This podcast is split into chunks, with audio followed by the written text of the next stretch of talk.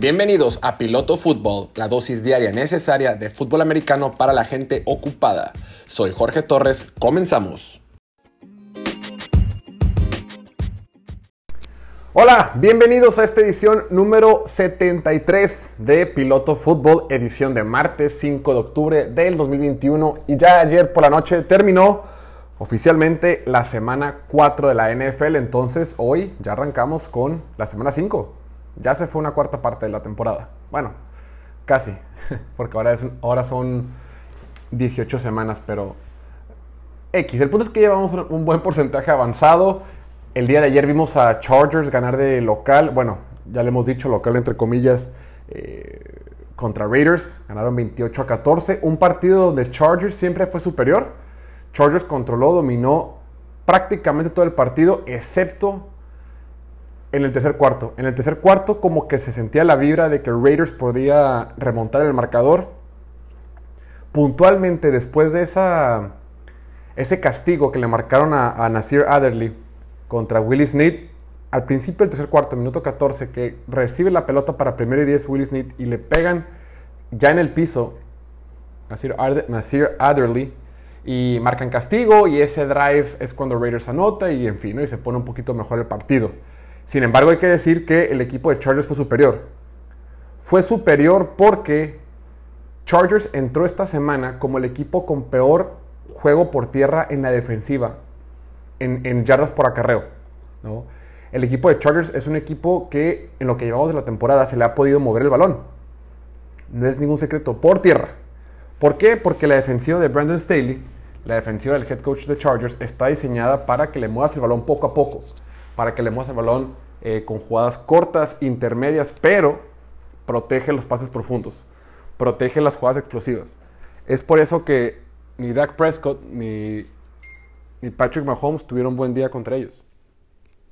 Sí, Dallas le ganó, lo que sea, y sí, Patrick Mahomes tuvo buenos, eh, buenas yardas, pero pues no los controló, o sea, lo, lo limitaron. Entonces, Raiders y John Gruden, que les encanta correr el balón, que lo han intentado correr toda la temporada, aunque en toda la temporada no han tenido éxito, dijeron, ah, no hemos tenido éxito, pero ahora sí, porque vamos contra una defensiva mala por tierra, hay que intentarlo, hay que intentarlo y hay que estar dándonos de tope con una pared de ladrillo. Y no pudieron. La diferencia de este partido es que la, la línea defensiva de Chargers jugó, salió a jugar, limitó. Josh Jacobs no sabía por dónde, no podían correr el balón. No podían. Y aún así, necio, necio John Gruden, necio el equipo de Raiders queriendo, queriendo correr el balón. Y por eso se fue arriba, se fue arriba Chargers 14-0 en la primera mitad. En la segunda mitad fue cuando Derek Carr empezó a mover el balón. Tercer cuarto vino este castigo que les digo. Empiezan a, encontrar diferentes receptores. Encuentra Renfro, encuentra Waller, encuentra pases cortos con Jacobs. Mueven el balón y anotan, se ponen 14-7. Más adelante, otra vez, mueven el balón, pases cortos, una ofensiva más balanceada anotan y se ponen 21-14, se ponen 21-14, sacan a Justin Herbert del campo, o sea, lo, detienen en tercera oportunidad, pues.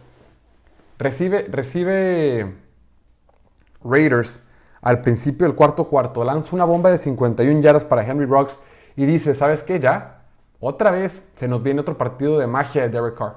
Otra vez Derek Carr va a sacar al equipo del, del hoyo. Porque las primeras tres semanas pasa lo mismo. Raiders quiere correr el balón en la primera mitad, no puede. Segunda mitad, Derek Carr saca la chamba. Y repito, como, como era contra Chargers, dijeron, ah, contra ellos sí vamos a poder, entonces hay que intentarlo una vez más. Terco, necio, aferrado, John Gruden. Y eso los puso 14-0 abajo.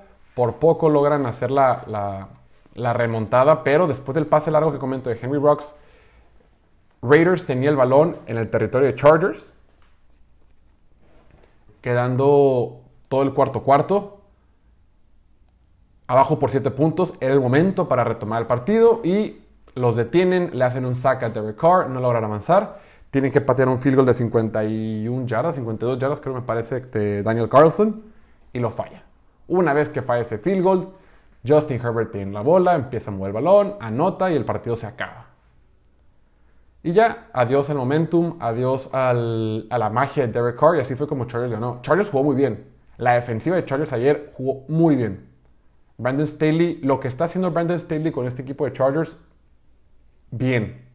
Chargers se pone con marca de 3-1, igual que Raiders, y Chargers es líder de su división, la división más dura de toda la NFL, que es la oeste de la conferencia americana, con, con, con, Raiders, con Broncos, con Chiefs, Chargers en primer lugar. Y Justin Herbert volvió a jugar muy bien. Tuvo un juego muy eficiente, completó el 66% de sus pases, lanzó para tres touchdowns sin intercepciones, encontró diferentes receptores, pudieron correr el, mover el balón por tierra. Bien la ofensiva de Chargers y muy bien esta defensiva de, Chargers, muy redonda. Duele decirlo, pero en una situación adversa, en un estadio propio, donde la mayoría es, gente de, de, de Raiders, sacó bien la chamba eh, me, gusta, cómo está jugando Justin Herbert, me gusta su presencia, me gusta que es atlético. Y ojo, de la defensiva de, Chargers. La defensiva de Chargers ha limitado todos los equipos contra los que ha jugado. Meten la menor cantidad de puntos contra estos Chargers. Por ejemplo, em, Washington promedia 28 puntos contra, Chargers, contra, contra todos sus partidos, 28.3 puntos. Contra Chargers tuvo 16. Cowboys promedia 35 puntos por partido. Contra Chargers tuvo 20. Kansas City promedia 36, contra Chargers tuvo 24 y Raiders promediaba 30 y contra Chargers tuvo 14. Entonces, esta defensiva te controla. Esta defensiva que aparentemente te permite que muevas el balón, que lo que sea, hace que te desesperes y que cometas errores. La bronca es, la bronca es que ahorita de Raiders ni siquiera pudieron correr el balón. Washington, Cowboys, Kansas City, ellos sí pudieron correr el balón, entonces se puso más parejo el partido. Pero Raiders ni siquiera eso, Raiders no puede correr el balón. Le va a salir muy caro los movimientos que hicieron este verano al soltar a tanto jugador de la línea ofensiva. Creyeron que con Alex Leatherwood iban a poder sanar algo de sus, de sus, de las bajas que tuvieron. Apostaron por talento joven y no está funcionando. Y no lo digo por este partido, lo digo porque en ninguna de las primeras tres semanas han podido correr el balón. Ojo, no es alarmante, no es pánico. Simplemente que esta línea ofensiva no bloquea por tierra. Y no lo digo por este partido, repito, sino por los últimos tres partidos. En fin, bien por Chargers. La siguiente semana va a estar muy bueno. La siguiente semana Chargers enfrenta a Cleveland. Chargers contra los Cleveland Browns. Ese partido va a estar muy interesante. Dos partidos entre, un partido entre dos equipos que van 3-1. Mm, van a jugar otra vez en Los Ángeles. Eh, va a estar muy bueno. Va a estar muy bueno.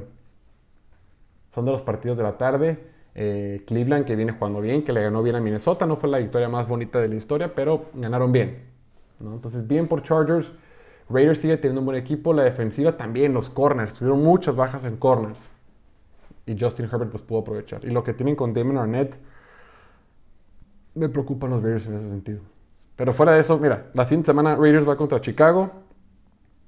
Lo juegan en casa, juegan en el Allegiant Stadium. Lo más probable es que Raiders va a ganar. Se van a poner 4-1. Eh, después van contra Denver, después van contra Filadelfia, después van contra, contra Giants. Entonces van a llegar y luego contra Chiefs. Van a llegar contra Chiefs con un récord de 7 ganados y 2 perdidos. Entonces todo bien. No pasa nada.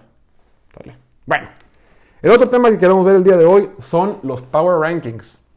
Los famosos Power Rankings después de cuatro semanas. Después de cuatro semanas de NFL, ya tenemos los Power Rankings de cara a la semana 5. Eh, muy interesante, sacamos algunos equipos de ahí, equipos que ya no tienen nada que hacer ahí. Obviamente ahorita no está Seattle en este Power Ranking.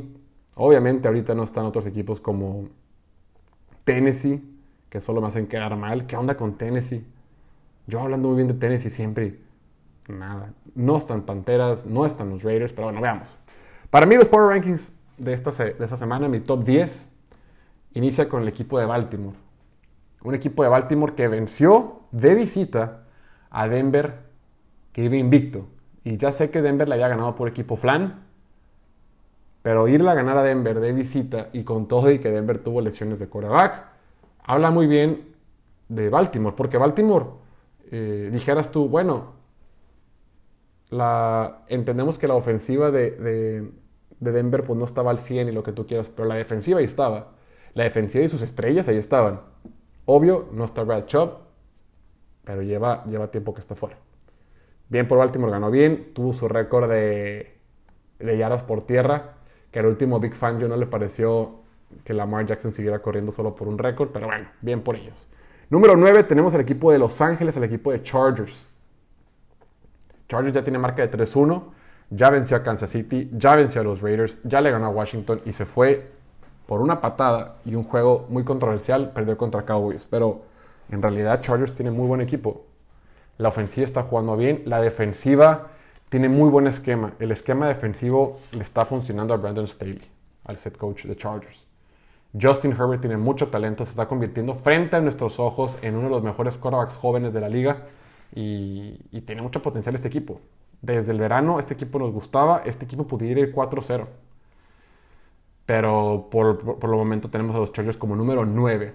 Número 8 tenemos al equipo de la estrella solitaria, a los Cowboys, a los Vaqueros de Dallas. Este equipo de Dallas que se enfrentó a otro, a otro equipo que iba invicto, a Carolina. Jugó, Dallas en, su propia casa y Carolina que se hablaba que tiene una defensiva muy rápida, muy joven, muy talentosa. Bueno, eso lo dije yo, pero es verdad. Simplemente nunca habían enfrentado una ofensiva como Dallas. Nunca en esta temporada, obvio. La ofensiva de Dallas es muy balanceada, te puede atacar de diferentes maneras, te puede atacar por pase, por corrida. Y Dallas le corrió a placer a Carolina. Más de 200 yardas por tierra.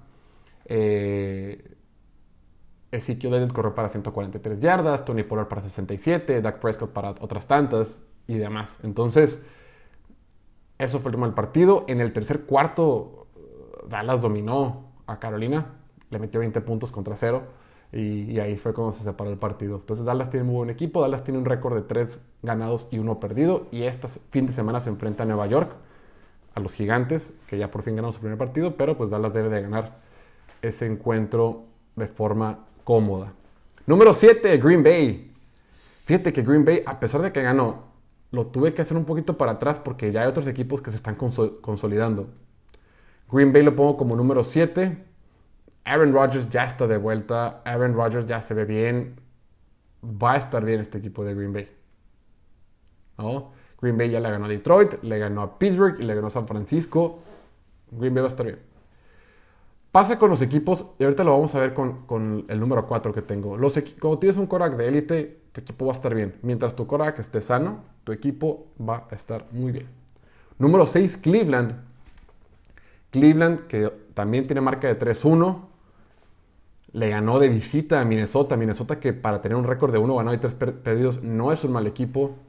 Kirk Cousins había estado moviendo muy bien el balón a Seattle, a Arizona, a Cincinnati. Kirk Cousins había estado jugando bien. Y lo que hizo la defensiva de, Cleveland, tanto por tierra como por aire, bien por esta defensiva de, Cleveland, que me gusta mucho cómo está jugando. Pero ahorita los tengo como número 6, porque los equipos que están arriba, pues creo que todavía están un poquito mejor. Número 5, Buffalo. Buffalo, qué victoria tan contundente. Fue, le, le propiciaron, propiciaron, propinaron propinaron, sí. Le dieron la victoria, la peor victoria en la historia de la franquicia de Houston. Ojo, una cosa es ganarle uno al equipo por paliza y otra cosa es darles, propinarles su peor derrota en la historia de la franquicia. 40-0. Exhibieron a, a, Davis Mills, exhibieron a la defensiva, exhibieron al grupo de Houston. Y ahora sí, a Buffalo, repito, eso de iniciar la temporada con uno gana, eh, perdiendo contra Steelers en casa, no les vino bien. Fueron a Miami a domicilio, pusieron una paliza a Miami. A Washington le pusieron una paliza y a Houston también, ¿no? Entonces Buffalo se ve muy poderoso. Ya se ve como ese Buffalo que tanto conocíamos. Y Buffalo pues es contendiente de los mejores equipos de su conferencia. Obvio. La próxima semana va a ser uno su partido. Van contra Kansas City. Ahora sí, ese partido va a ser en el Sunday Night. Va a ser un gran partido de Buffalo contra Kansas City. ¿Qué partidazo vamos a tener? Número, ¿cuál sigue? Número 4, Kansas City. Kansas City que ya le ganó a Filadelfia. Kansas City que regresó a ganar después de dos derrotas al hilo. Ya lograron, de ganar, lograron ganar contra, contra Filadelfia. Lo hicieron de visita. Claro, Filadelfia no es el mejor equipo de la NFL. Ganaron cómodamente, ganaron con, con, con categoría como tienen que ganar. Cinco pases de touchdown de Mahomes. Tranquilo, sin despeinarse mucho. Ojo, Patrick Mahomes y los Kansas City Chiefs siempre van a estar en mis Power Rankings, en mi top 10, siempre. eh, de aquí a 7 u 8 años más. Siempre y cuando Patrick Mahomes esté sano, va a tener que estar ahí. Por el mismo motivo por lo que metimos a Aaron Rodgers desde la semana 1, semana 2, aunque hayan perdido.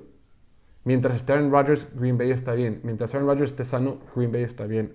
Mientras Patrick Mahomes esté sano, este, Kansas City va a estar bien.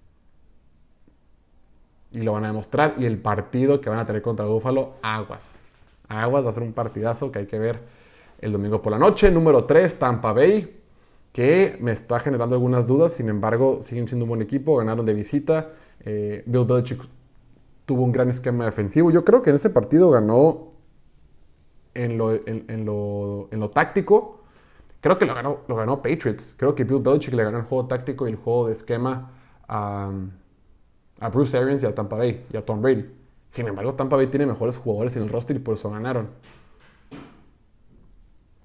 Número 2, los Rams de Los Ángeles, que ya sé que perdieron contra Arizona de forma fea. Pero bueno, ahí están, ni modo, no pudieron ganar, no pasa nada.